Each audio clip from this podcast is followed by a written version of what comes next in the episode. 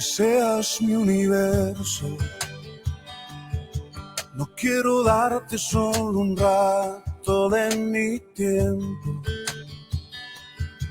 No quiero separarte un día solamente que seas mi universo.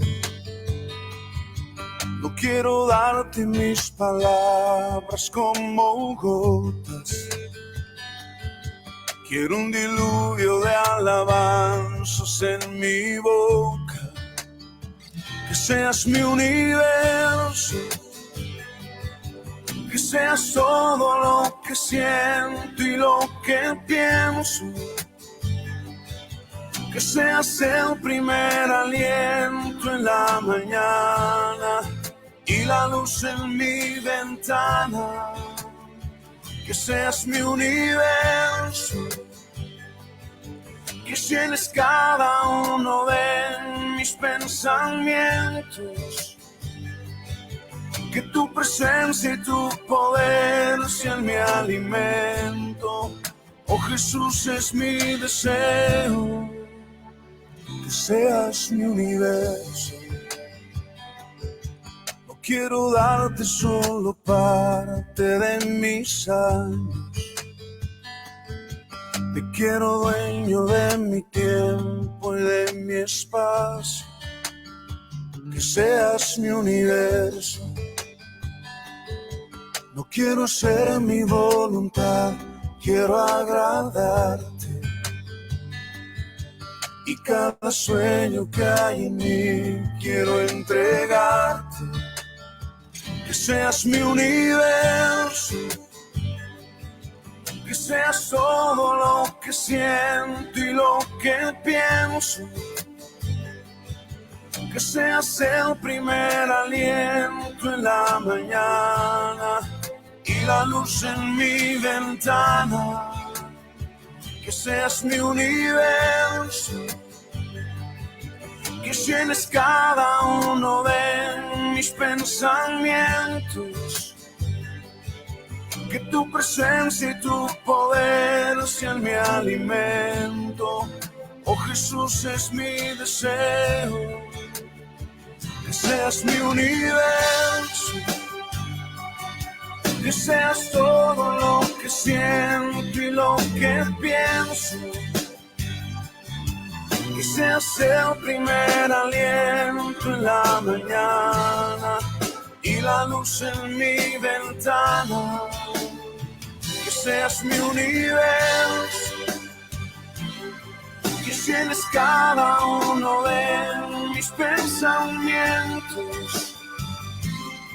que tu presencia y tu poder sean mi alimento. Oh Jesús es mi deseo que seas mi universo.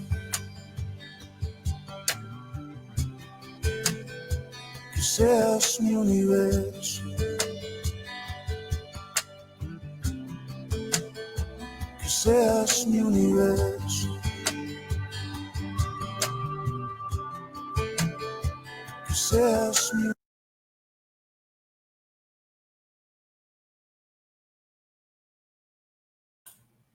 Hola, buenos días a todos. Bienvenidos a nuestra predicación semanal del grupo G316 Condesa. Antes de empezar, me gustaría orar con ustedes para pedirle a Dios que nos guíe durante este estudio que vamos a tener en esta mañana. Vamos a orar. Señor, queremos darte muchas gracias por este día. Gracias, Padre, por todo el trabajo precioso que tú haces en nuestras vidas y gracias Señor por darnos la oportunidad, una vez más, de reunirnos, aún por este método, para poder estudiar tu palabra. Señor, queremos darte muchas gracias por la oportunidad de estudiar la Biblia y de aprender de esta manera todo lo que tú tienes para nosotros. Gracias Señor por este salmo, a través del cual tú nos confortas, nos consuelas y nos haces ver tu eterna protección. Te pedimos que tú guíes esta mañana todo el mensaje, que nos enseñes, Padre, a través de tu palabra. Y Señor, te pedimos de una forma muy especial que tú cuides la transmisión para que podamos escuchar y ver con toda nitidez. Te lo pedimos, Señor, en el nombre de Cristo Jesús y para su gloria. Amén. Nuevamente, bienvenidos, bienvenidos a nuestra predicación semanal.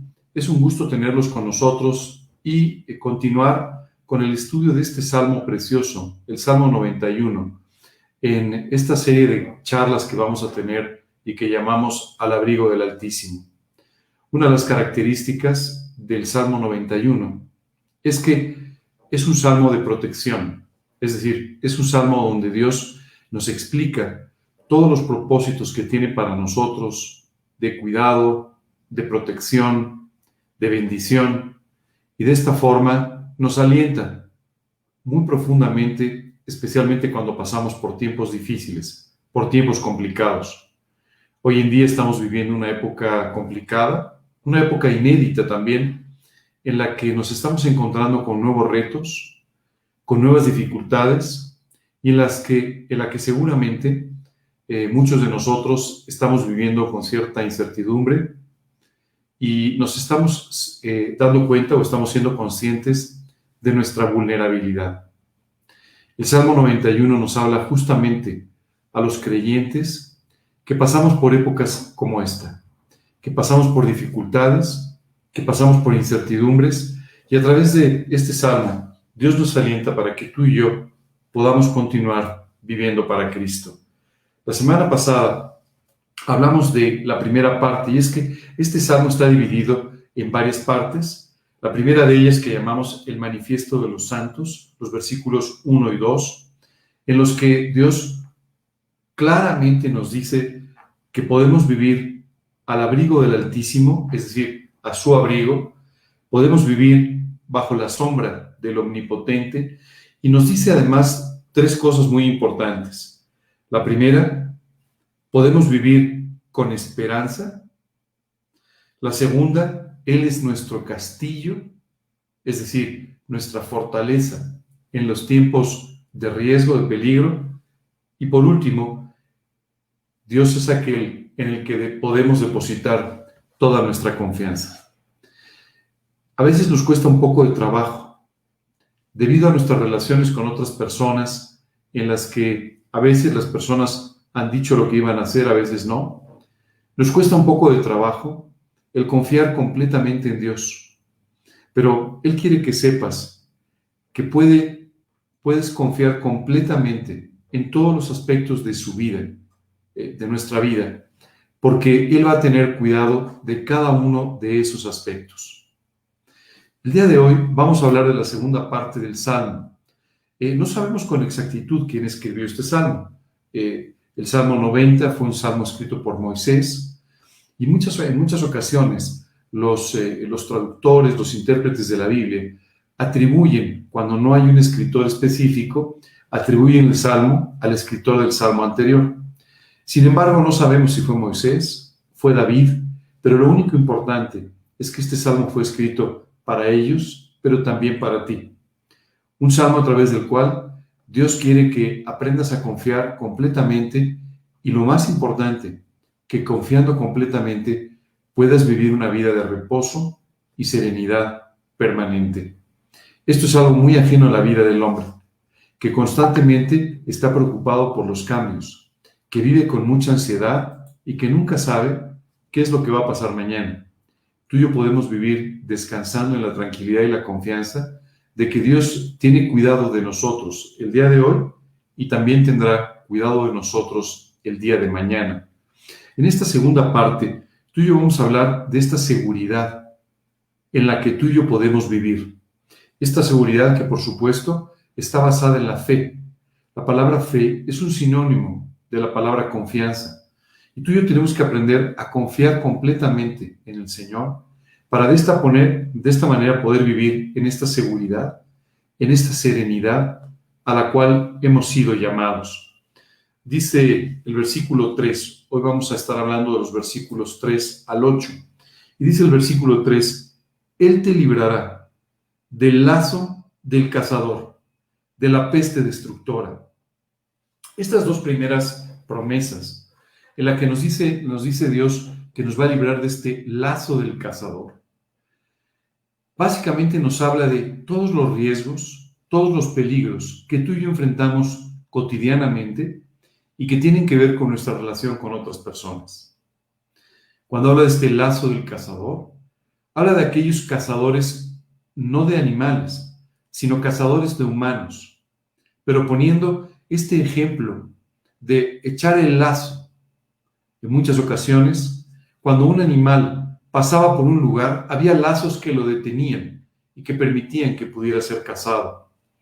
Hay ciertas situaciones en nuestra vida en las que nos encontramos con lazos que pueden detener nuestros pies, que pueden amarrar nuestras manos y que de esa manera podrían simplemente inutilizarnos no solamente en el ministerio de predicar el Evangelio, pero también en muchos aspectos de nuestra vida, impidiéndonos vivir de la forma que Dios nos enseña y de la forma que tú y yo quisiéramos hacerlo. Hay muchas veces situaciones en las cuales no podemos medir qué es lo que viene en el futuro. Y a veces tú y yo entramos por ciertos caminos sin estar conscientes de que un poco más adelante nos vamos a encontrar con ese lazo. Decía David, en el camino en el que andaba, me tendieron un lazo. Hablando de estas situaciones en las cuales algunas personas quieren aprovecharse de nosotros, quieren sacar ventaja de nosotros, quieren causarnos perjuicio en algunas oportunidades. Y muchas veces tú y yo vivimos con mucha desconfianza y con mucho temor, al entender que en muchas ocasiones las personas están atentando contra nosotros. Hoy quiero que deposites toda tu confianza en el Señor. Oye, pero es que muchas veces eh, esta persona me ha defraudado o esta, esta persona me ha hecho tal, eh, tal perjuicio o ha afectado mi negocio o ha afectado mi familia o ha afectado a alguien que me rodea. Solo quiero decirte que tú y yo como creyentes debemos entender que cada cosa que sucede es permitida por Dios para nuestro bien. Y esto significa que aun cuando las personas quieran atentar en contra tuya, aun cuando las personas quieran hacer algo equivocado en tu contra, de todos modos, tu vida y la mía están en las manos de Dios.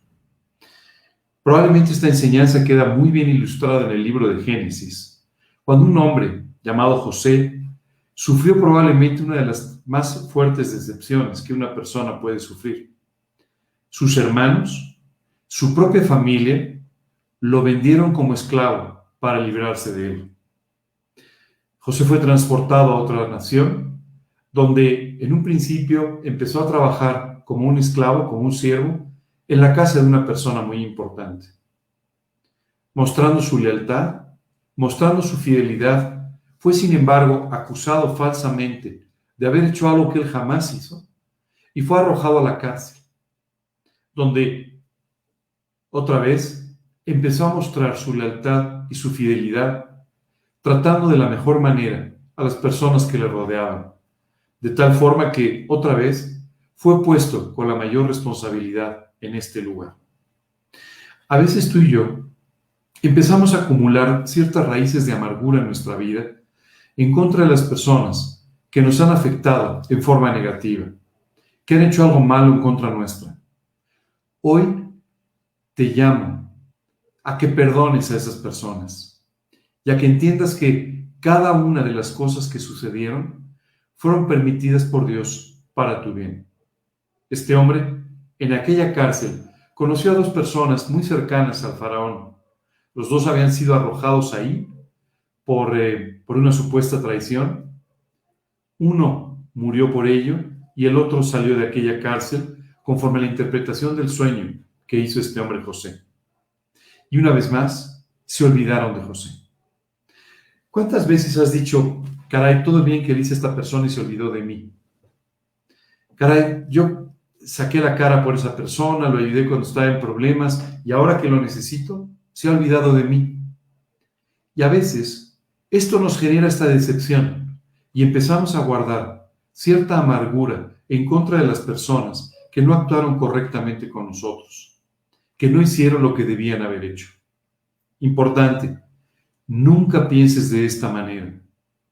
Dios ha permitido estas situaciones para tu bien, aunque en el inmediato plazo tú no lo veas. De aquella cárcel, José, en algún momento, fue puesto delante de Faraón, Y al interpretar un sueño de Faraón y darle un consejo de cómo debía actuar ante aquella situación que Dios le estaba revelando, José fue puesto como primer ministro del país más importante de la tierra. Por sus buenas decisiones, por su sabiduría, el resto del mundo, toda la región cercana, que pasó la misma hambre que Egipto, fue sin embargo rescatado y salvado debido a la sabiduría, a la fidelidad y a la santidad con la que este hombre José vivió. En medio de esa situación, se vuelve a encontrar con sus hermanos, que tienen que bajar a Egipto para buscar alimento. Y José empieza a tratar con ellos hasta que finalmente se identifica y viene toda una reunificación familiar en la que su padre, sus hermanos, llegan a vivir a Egipto, a un lugar llamado la tierra de Gosén, donde Dios los pudo bendecir ampliamente. Cuando el padre de José murió, sus hermanos empezaron a preguntarse, ¿Y qué será que ahora que ha muerto nuestro padre, José se va a cobrar todo aquello que le hicimos en la vida? Cuando José escucha estas palabras, se entristece y le responde diciendo, todo el mal que ustedes desearon en mi contra, Dios lo transformó para mí. Qué precioso poder confiar en que no importa lo que suceda, no importa lo que las personas te hagan, Dios tiene tu, vida en sus manos y cada cosa que suceda siempre será para tu bien. Si tú no piensas de la manera que pensó José, te vas a llenar de amargura. José, a pesar de haber pasado por la esclavitud, de haber pasado por la cárcel, no había guardado ninguna, ninguna amargura en contra de sus hermanos, porque él siempre veía la mano de Dios en todas las cosas que le sucedían. Hoy te invito a que aprendas de esta actitud a que aprendas a ver la mano de Dios atrás de todas las cosas que suceden, las buenas y las malas, de las personas que actúan bien para contigo y de las personas que actúan mal para contigo. En este versículo Dios nos dice que Él nos libra del lazo del cazador. Y algún día tú y yo en la eternidad entenderemos cuántas veces en forma milagrosa Dios nos libró de aquellos que querían literalmente cazar nuestra alma es muy importante que aprendamos a vivir con esta limpieza de corazón. A veces escucho a personas que con toda justicia, de una forma correcta, están airados o disgustados con alguien que está actuando mal en contra suyo de otras personas. Pero tú tienes que aprender a perdonar. Tú tienes que aprender a ver la mano de Dios atrás de todo lo que está sucediendo. Y cuando lo veas de esta manera, empezarás a entender lo que Dios dice es su buena voluntad, agradable y perfecta. La voluntad de Dios para José era colocarlo como primer ministro de Egipto. Pero para poderlo colocar en ese lugar, Dios tenía que preparar a este hombre que venía de una zona ruda, de una familia de ganaderos, de pastores, tenía que prepararlo para que pudiera estar en el nivel necesario para ocupar esa posición. Lo preparó en casa de Potifar, aquel hombre rico, de gran influencia, donde él recibió toda una maestría en modales, en conducta y en administración de aquella casa tan importante. Después fue a la cárcel, donde pasó por toda una maestría de humildad, por toda una maestría de disciplina, de carácter, porque muchas veces tú y yo pensamos que carácter es tener un mal temperamento, pero carácter es vivir con disciplina, con resolución, aún en medio de los graves problemas. José en aquella cárcel continuó viviendo de la misma manera que Dios le había enseñado que lo hiciera, en las buenas o en las malas. Hoy te invito a que le pidas a Dios que trabaje en tu carácter, que permita que tú puedas crecer en la disciplina necesaria para que de esta forma continúes adelante en tu vida cristiana, en los malos momentos como en los buenos. A veces, cuando los momentos se dificultan, cuando los problemas llegan y las pruebas arrecian, lo que sucede es que tú y yo hacemos a un lado nuestra vida espiritual para tratar de concentrarnos solamente en aquellas acciones que pensamos nos van a sacar adelante en medio del problema. No hagas esto, Mantente fiel a tus principios, mantente fiel a las enseñanzas. Y Dios, a su tiempo, te sacará de la prueba, te rescatará del problema. Y no permitirá que ese lazo que tendieron en el camino para ti pueda significar un daño permanente en tu vida. La segunda parte de este versículo 3 nos habla de una situación que tú y yo estamos enfrentando el día de hoy y que varias veces en la historia la humanidad ha tenido que enfrentar. Dice literalmente, Él te librará de la peste destructora.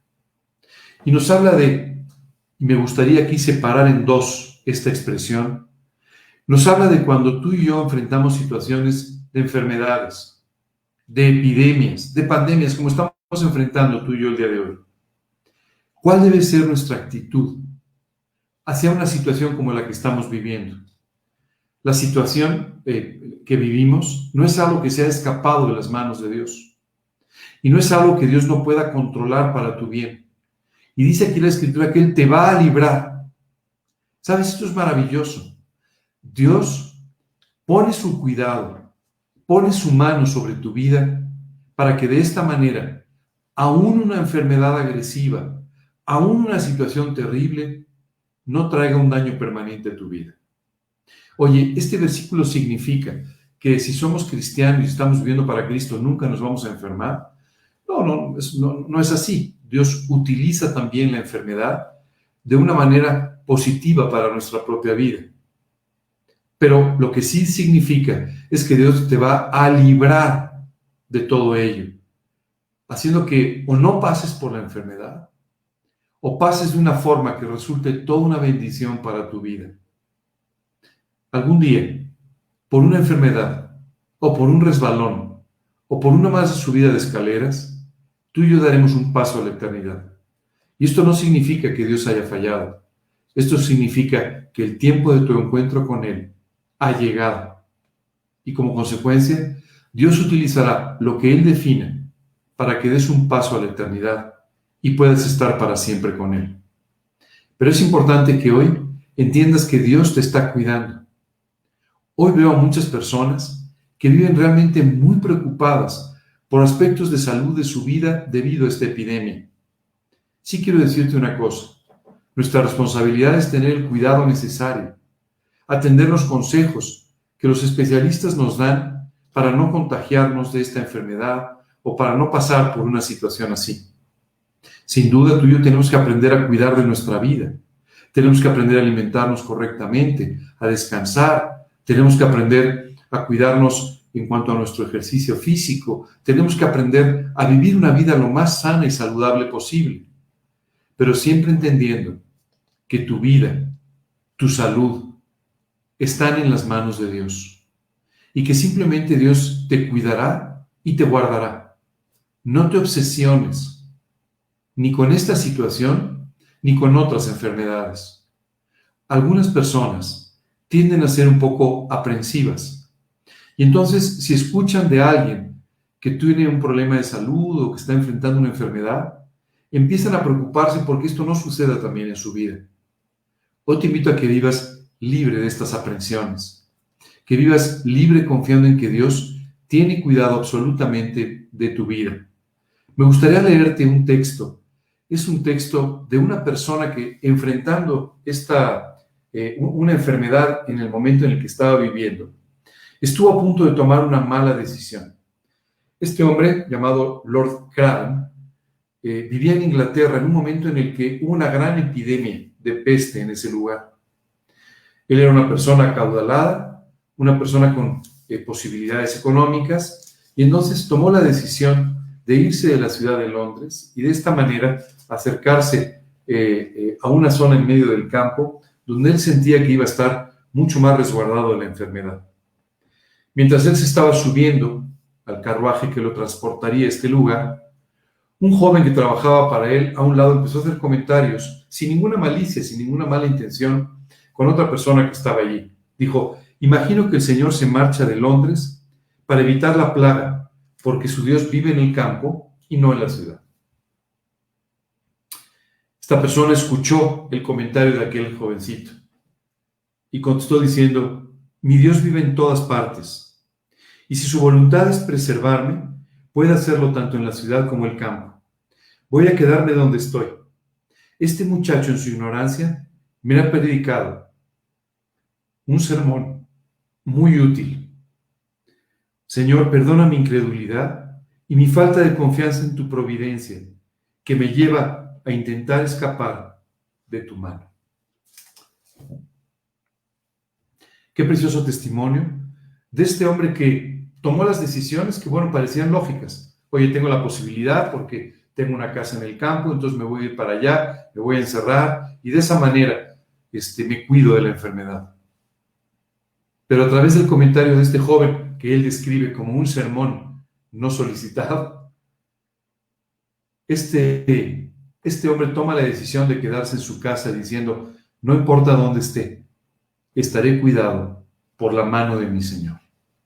Hoy quiero que descanses confiando en que vives en la mano de tu Señor, que vives al resguardo que Dios tiene de ti.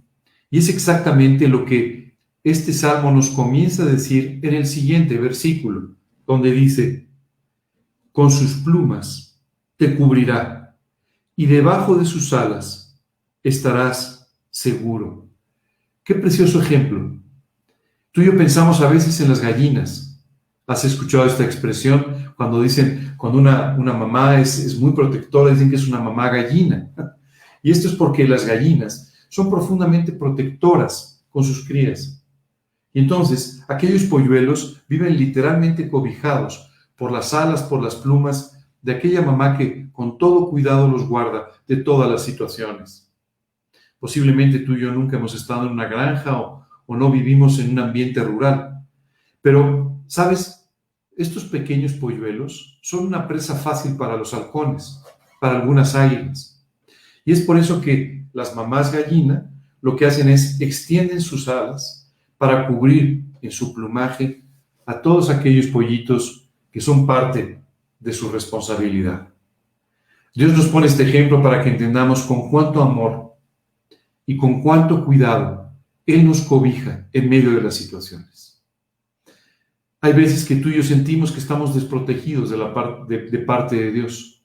Lo único que está sucediendo es que estás mirando donde no debes y no alcanzas a ver ni sus plumas ni la cobertura de sus alas.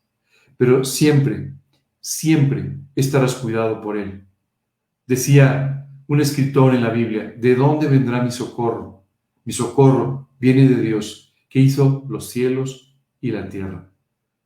Ese, ese Dios que hizo los cielos y la tierra, hoy ha extendido sus alas sobre ti para cobijarte, para cuidarte, para protegerte de las tentaciones, de los problemas, de las personas que buscan tu mal, pero también de las enfermedades o de cualquier otra situación que tú y yo estemos viviendo. Quiero explicarte que la enfermedad entró al mundo por causa del pecado. Dios creó un mundo libre de pecado, libre de enfermedad, libre de muerte, libre de padecimientos y libre de sufrimientos. Cuando tú y yo volteamos a ver el mundo y lo vemos con tanta gente sufriendo, con tantas personas pasando por situaciones difíciles, tenemos que entender que este no es el plan de Dios. Esto es en realidad la consecuencia de vivir separados de Dios y en las manos de un Señor cruel que no busca el bien de las personas. El diablo que en su egoísmo lo único que quiere es salirse adelante, salir triunfante con sus planes, sin importarle en lo más mínimo la vida, la salud, la felicidad del hombre.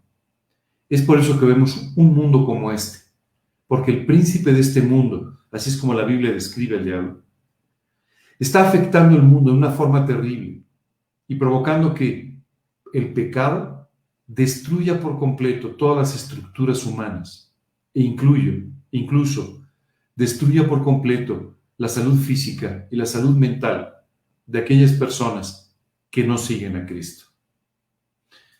Tú puedes vivir libre de esta segunda enfermedad, la enfermedad del pecado. Esta enfermedad terrible que lo que hace es carcomer Así dice la escritura, el pecado es como carcoma, te va destruyendo, carcomiendo tu vida, carcomiendo tu moral, carcomiendo tu carácter, carcomiendo, destruyendo toda la estructura que tienes en la vida. Y Dios quiere también librarte de esta peste terrible que a veces está afectando tu vida mucho más que una enfermedad física y que puede estar acabando con tu carácter moral, con tu actitud correcta hacia la vida y hacia las personas. Dios también te guarda de esto. Dios quiere cuidarte de todo esto y quiere que vivas a la sombra del Altísimo. Quiere que, quiere que vivas bajo sus alas, bajo su protección, para que de esta manera tú puedas ser librado de todas estas cosas que hoy en día afligen a la humanidad. Es terrible.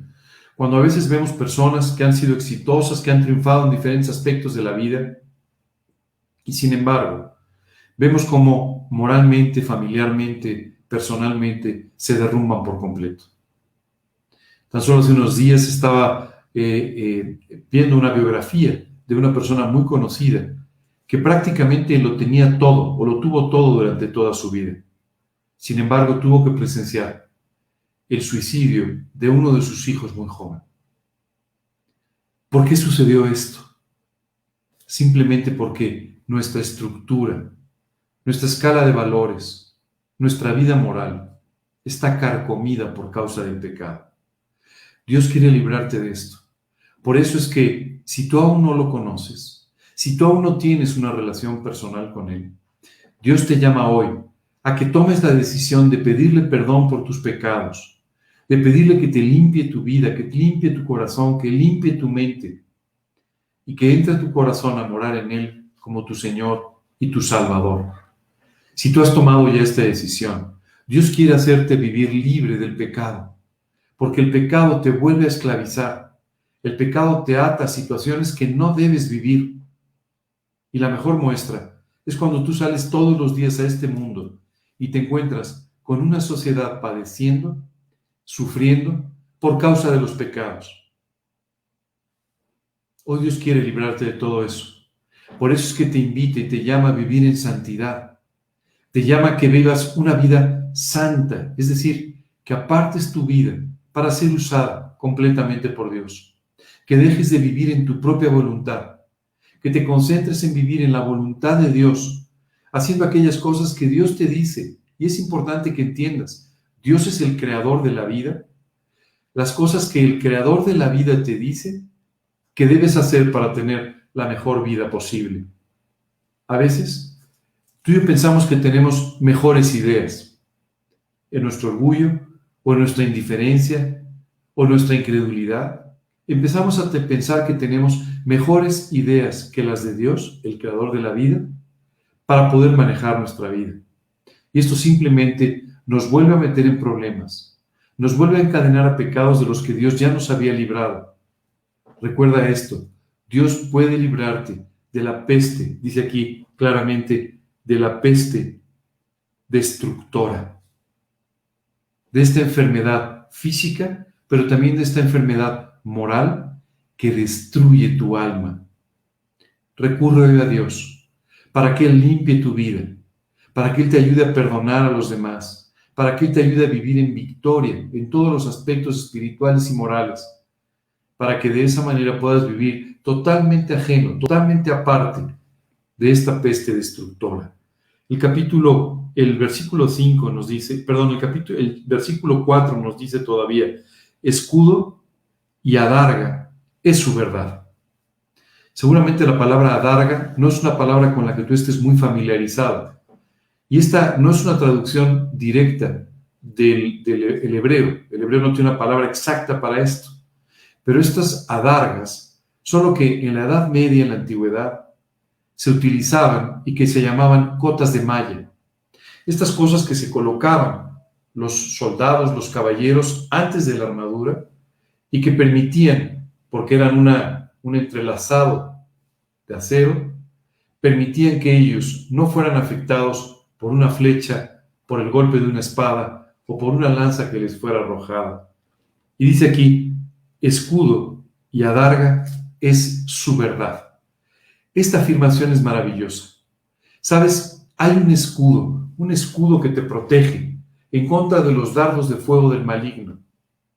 Hay una armadura, hay una cota de malla que te protege y te guarda permanentemente de los ataques que tú puedes recibir en tu vida, de los ataques morales, de los ataques espirituales. ¿Sabes cuál es? Su verdad, su palabra. Y es por eso tan importante que tú y yo leamos la Biblia. Es por eso tan importante que tú y yo aprendamos la Biblia, meditemos en ella, memoricemos la Biblia. Esto es el equivalente a colocarte estas, esta adarga y esta, este escudo para poder salir al combate. ¿Tú irías a una batalla sin ninguna protección?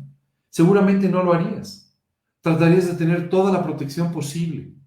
Y Dios nos enseña que su palabra, su verdad, es el escudo que puede detener estos dardos de fuego que puede cubrirnos completamente, protegernos completamente. ¿Sabes? Esta cota de mallas permitía que, aun en los espacios donde la armadura eh, eh, no protegía, el soldado, el caballero, pudiera estar completamente protegido. Dios quiere protegerte de esta manera. Quiere protegerte en contra de filosofías equivocadas, de doctrinas destructoras, de ataques de otras personas, de ideas equivocadas, de tantas y tantas cosas con las que tú y yo nos enfrentamos todos los días. Así que busca su verdad, busca vivir en su verdad, no en la tuya.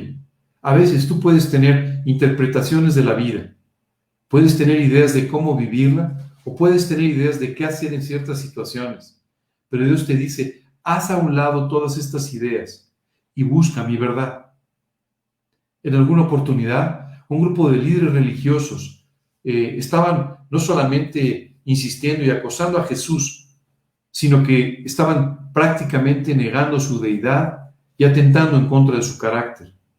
Jesús les dijo, busquen en las escrituras, porque ellas hablan de mí. ¿Sabes? Tú y yo tenemos que aprender a buscar su verdad. Muchas personas son negligentes a la hora de leer la Biblia son negligentes a la hora de apropiar los principios, de memorizar la Biblia, de meditar en ella. Y este simple, esto simplemente los debilita para salir a la batalla. Todos los días, tú y yo salimos a una batalla en esta vida y tenemos que salir preparados. Tenemos que salir protegidos por su verdad, con el escudo, un escudo de fe, con una armadura completa cubiertos, recubiertos por completo de su palabra, para que de esta manera podamos salir con victoria de estas luchas diarias. Continúa diciendo el versículo 5, no temerás el terror nocturno. Cuando leí esta parte, tú no sabes cómo confortó mi alma, porque no sé si te has dado cuenta, pero en las noches todo se hace más grande. ¿Te has dado cuenta de eso? cuando algún día no puedes dormir, te despertaste a medianoche, qué sé yo, cualquier cosa, las sombras empiezan a tomar formas que no necesariamente corresponden a la, a la realidad. Los ruidos, los sonidos, empiezan a hacerte pensar que están sucediendo cosas que no pasan. Y esto simplemente empieza a preocuparnos. Sabes, durante muchos años trabajé en un piso muy alto, en un edificio en el que la mayor parte de la estructura estaba recubierta con aluminio, con vidrios. Y sabes, algunas veces me tenía que quedar hasta tarde a trabajar. Y cuando salía de noche, eh, había muchos ruidos, simplemente muchos ruidos. Y había personas que se asustaban y se preocupaban porque decían, oye, se movió una silla. Oye, está crujiendo acá, está viendo un ruido allá. Y si esto es lo que pasa, el edificio simplemente se movía ligeramente, esto pasa siempre. Había diferencias de temperaturas que hacían que el aluminio crujiera un poco. Con estos pequeños movimientos a veces se alcanzaba a mover un poco una silla o alguna cosa y la gente se asustaba tremendamente. Esto es lo que pasa en las noches. En las noches todo se hace más grande. En las noches parece que los problemas son mucho más grandes de, los que de lo que son en la realidad. En la noche aparecen tus temores. En la noche aparecen estas situaciones que en el día no te asustaron, pero que en la noche parecen ser muchísimo más grandes. Es en la noche cuando te preocupas por tu negocio. Es en la noche cuando te preocupas por tus hijos. Es en la noche cuando estos temores se hacen muchísimo más grandes en tu vida. Y dice aquí la escritura, y esto es importante que lo entiendas. Dice, no temerás el terror nocturno. Dios quiere permitir que vivas, hacerte vivir una vida sin temores, sin los temores que permanentemente tú y yo tenemos y enfrentamos. ¿Cómo poder vivir libre de temores? confiando en su palabra, confiando en lo que Dios te dice, confiando en sus promesas. Si estas promesas están en la Biblia, es que fueron escritas para ti, para que tú las leas y las apropies, y de esta manera puedas disfrutar del descanso, del reposo, de vivir confiando en que tu vida está en las manos de Dios y que nada se le va a salir de control. Qué maravilla poder vivir así libre de los temores, porque tenemos tantos temores. Temor a la enfermedad, temor a nuestra situación económica, temor a que nos falte, temor a que nos asalten, temor, a tantas y tantas y tantas cosas. Y claro, hay momentos en los que los temores se acrecentan.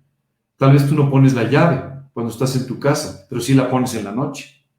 Porque temes que te puedan asaltar, que alguien pueda entrar, que puedan pasar muchas cosas. Bueno, hoy te invito a que vivas libre de temores.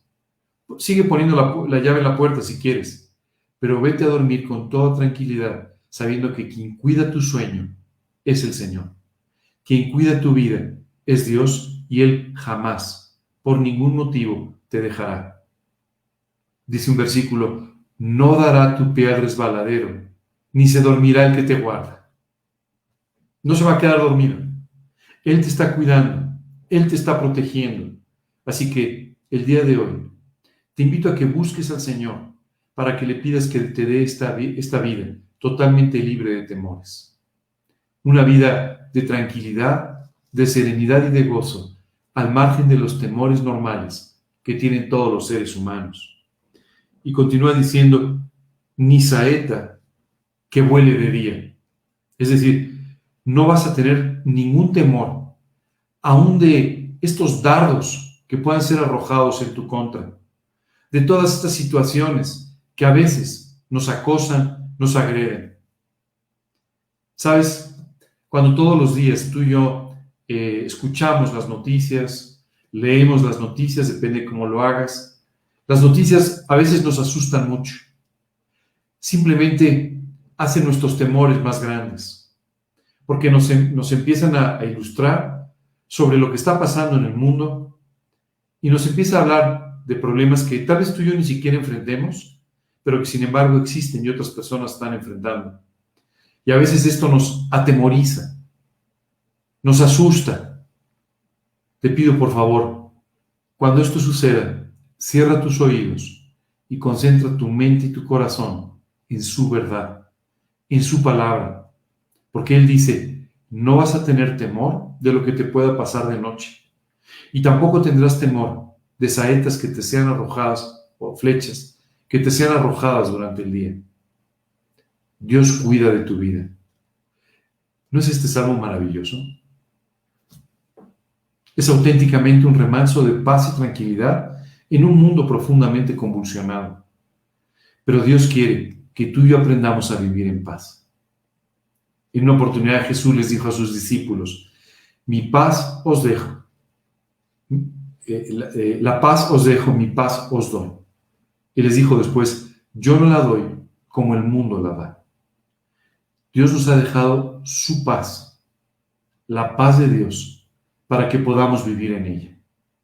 Una paz que es incomprensible. Dice también otro versículo, y la paz de Dios que sobrepasa todo entendimiento, guardará vuestros corazones y vuestros pensamientos en Cristo Jesús. No lo vas a entender, no vas a entender por qué no estás asustado en medio de los problemas. No vas a entender por qué no tienes ningún temor a pesar de las malas noticias. Pero en el fondo, lo que está sucediendo es que la paz de Dios está cubriendo tu corazón, está cubriendo tu vida para que puedas vivir tranquilo. Continúa después diciendo, ni pestilencia que ande en oscuridad, ni mortandad que en medio del día destruye. Y aquí Dios nos hace un énfasis especial en dos cosas. Pestilencia que anda en oscuridad. ¿Te has dado cuenta de cuántas cosas nosotros no alcanzamos a ver? Algún día cuando lleguemos al cielo, sabremos de cuántas cosas Dios nos protegió y nos cuidó que ni siquiera vimos, que ni lo vimos venir. Como dice aquí, pestilencia que anda en oscuridad, es decir, que ni se vea. Hay muchas veces que tú y yo ni siquiera vamos a ser conscientes de todas las cosas de las que Dios nos ha librado, nos ha guardado. Pero tenemos que estar seguros de que Dios no va a permitir que aún estas cosas que ni siquiera alcanzamos a ver puedan afectar nuestras vidas. Y dice después, ni mortandad que en medio del día destruye. No va a pasar nada. Oye, pero no va a pasar nada. Oye, pero no va a pasar nada. Dios está guardando tu vida. Si tú no puedes creer lo que este salmo te dice, será muy difícil que tú puedas creer cualquier otra cosa. Porque Dios una y otra y otra vez, con un versículo, con el siguiente, te está diciendo, no te preocupes, yo cuido de tu vida. No tengas temores, yo cuido de tu vida. Y nos habla de diferentes aspectos en los que está cuidando nuestra vida, solamente para que no nos asustemos de ninguna manera. Continúa diciendo el versículo 7, caerán a tu lado mil y diez mil a tu diestra, mas a ti no llegará. Qué maravilloso. Dice, mira, vas a ver caer a tu alrededor a mucha gente.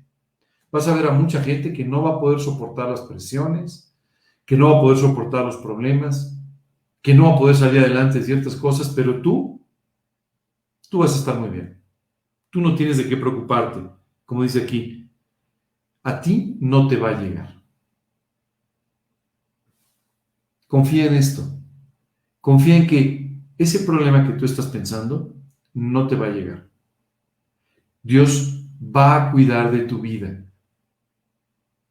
Puedes estar seguro de ello. Y el siguiente versículo, el versículo 8, nos lleva a, una, a entender una situación que a veces nos cuesta mucho trabajo. Dice, ciertamente con tus ojos mirarás y verás la recompensa de los impíos. ¿Por qué Dios nos dice esto? ¿Sabes por qué? Porque tú y yo muchas veces tenemos dudas. Nos surgen muchas dudas cuando vemos personas que actúan mal y les va bien, mientras tú estás pasando por problemas o por dificultades. Y vemos a este o al otro que han actuado mal, que están haciendo las cosas mal, que están afectando a otras personas y sin embargo les, todo parece que les sale bien. Pero aquí el versículo dice, ciertamente con tus ojos mirarás Está diciéndote Dios, tal vez no lo veas en este momento, pero lo vas a ver, lo vas a mirar. Dice, verás la recompensa de los impíos. Tarde o temprano, todos los seres humanos cosechamos lo que sembramos.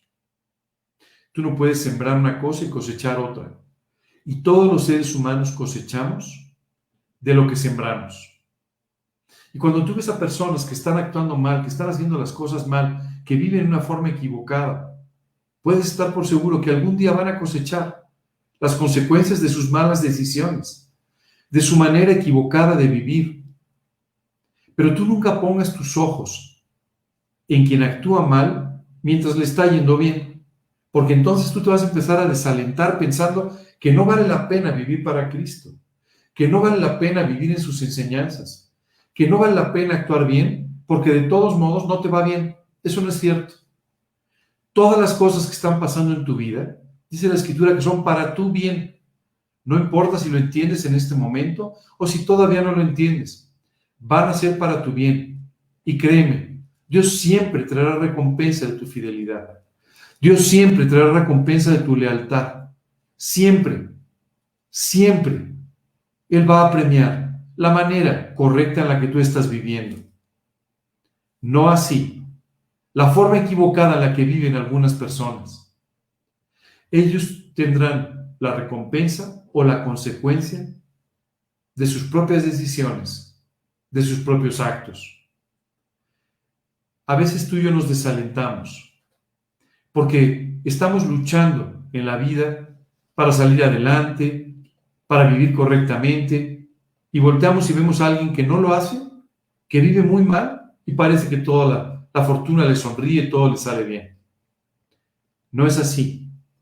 La vida no es una fotografía, sino una secuencia de fotografías, una película completa. Y a veces tú y yo simplemente tomamos una fotografía y pensamos que esa es la vida, eso es lo que está pasando. Y en base a eso ponemos en duda nuestros principios, ponemos en duda nuestras convicciones y no le permitimos a Dios que continúe con el trabajo maravilloso que está haciendo en nuestras vidas. Tienes que aprender a confiar en Él. Tienes que aprender a confiar en aquello en lo que has creído. Un momento en que un líder de Israel, hablando con el pueblo, les dijo, mire, tomen ustedes la decisión que quieran sobre su vida espiritual y sobre lo que van a hacer. Pero yo en mi casa, a Dios serviremos. Le dijo, no importa lo que venga, no importa lo que suceda, no importa las aparentemente atractivas ofertas que nos lleguen de este mundo. Yo en mi casa, a Dios serviremos. Hoy tienes que definirte. Tienes que tomar una decisión. Señor, te voy a creer. Voy a vivir en la seguridad, en la serenidad que tú me estás ofreciendo. Voy a vivir libre de temores. Voy a vivir con una confianza plena en tu verdad. O simplemente voy a ser, como dice la escritura, como un niño fluctuante. O voy a ser como una onda que es arrojada de una parte a otra es una decisión que tú y yo debemos tomar. De un lado Dios está poniendo la bendición y del otro lado te está enseñando la maldición de vivir sin confiar en Él, sin tener una vida profunda a su lado. Te está invitando a que tomes la mejor de las decisiones. Te está invitando a que vivas en un solaz de paz, de tranquilidad, en medio de todo este mundo convulsionado te está invitando a que te sientas arropado y abrigado por un Dios que cuida de ti. Sabes, este es un mensaje de parte de Dios para decirte, confía, descansa y disfruta. Tengo la mejor vida, la mejor vida posible para ti. Oye, pero es que estoy pasando por muchas tribulaciones, por muchos problemas, no tienes idea, estoy trabajando muchísimo, este, no estoy viendo fruto de momento, eh, de, las cosas que hago o, de los cambios que, le estoy permitiendo a Dios hacer en mi vida. No te preocupes, solo sigue confiando y Dios traerá a su tiempo el fruto de lo sembrado. Confía en Él. Déjate cuidar, déjate guardar. Hay veces que los seres humanos somos difíciles de cuidar, somos difíciles de ayudar llega alguien contigo y te voy a decir, no, no, no, no, yo, puedo, no me ayudes. no, no caigas en esta idea. Déjate cuidar, déjate guardar, déjate proteger, déjate cobijar por el Altísimo, por el Omnipotente, que quiere hacer este trabajo maravilloso en tu vida. El día de hoy nos vamos a quedar hasta aquí. Hemos terminado la segunda parte del Salmo. Y yo espero de verdad que tu vida y la mía nunca sean iguales que este salmo pueda ser usado por Dios para tocar tu vida de tal manera que tomes de una vez por todas la decisión de creerle, de confiar en Él y de reposar en su palabra. Si haces esto, realmente Dios podrá bendecirte en forma muy abundante. Si no, seguirás sufriendo por cosas que no deberías sufrir. Vamos a quedarnos hasta aquí el día de hoy. Dios tiene mucho más que enseñarnos a través de este maravilloso salmo en el que poco a poco vamos a ir profundizando cada vez más. Me gustaría invitarte hoy a orar conmigo para pedirle a Dios que haga todo esto una realidad en nuestra vida, para agradecerle por estos planes maravillosos que tiene para nosotros. Y de esta forma, que tu vida y la mía, y la mía puedan ser diferentes. Vamos a, vamos a orar. Te pido que cierres tus ojos e inclines tu rostro como una señal de respeto. Señor, hoy quiero darte muchas gracias. Gracias, Señor, porque en estos versículos, una y otra vez, de una y de otra manera, en un área y otra de mi vida, me has prometido que vas a cuidar de mí, que me vas a guardar, que me vas a sacar adelante, que me vas a proteger y a cobijar. Hoy, Señor, quiero pedirte que tú me lleves a creer con todo mi corazón en estas promesas y que de esta manera pueda vivir una vida de serenidad, de tranquilidad, de reposo espiritual, en la que tú puedas continuar tu trabajo para llevarme a la estatura de un varón perfecto similar a Cristo. Padre, te pido que cuides de mi vida conforme a tu promesa y te pido que levantes mis ojos para de esta manera, viendo todos tus milagros a mi alrededor, pueda vivir agradecido permanentemente contigo. Gracias, Padre, de verdad por este tiempo. Gracias por este salmo. Y Padre, llévame paso a paso a confiar cada día más en ti. Gracias, Dios, por tu amor y gracias por tus cuidados. En el nombre de Cristo Jesús y para su gloria. Amén. Mi amigo, si tienes alguna duda, eh, por favor escríbenos o contacta a la persona que te invitó para que nos acompañaras el día de hoy.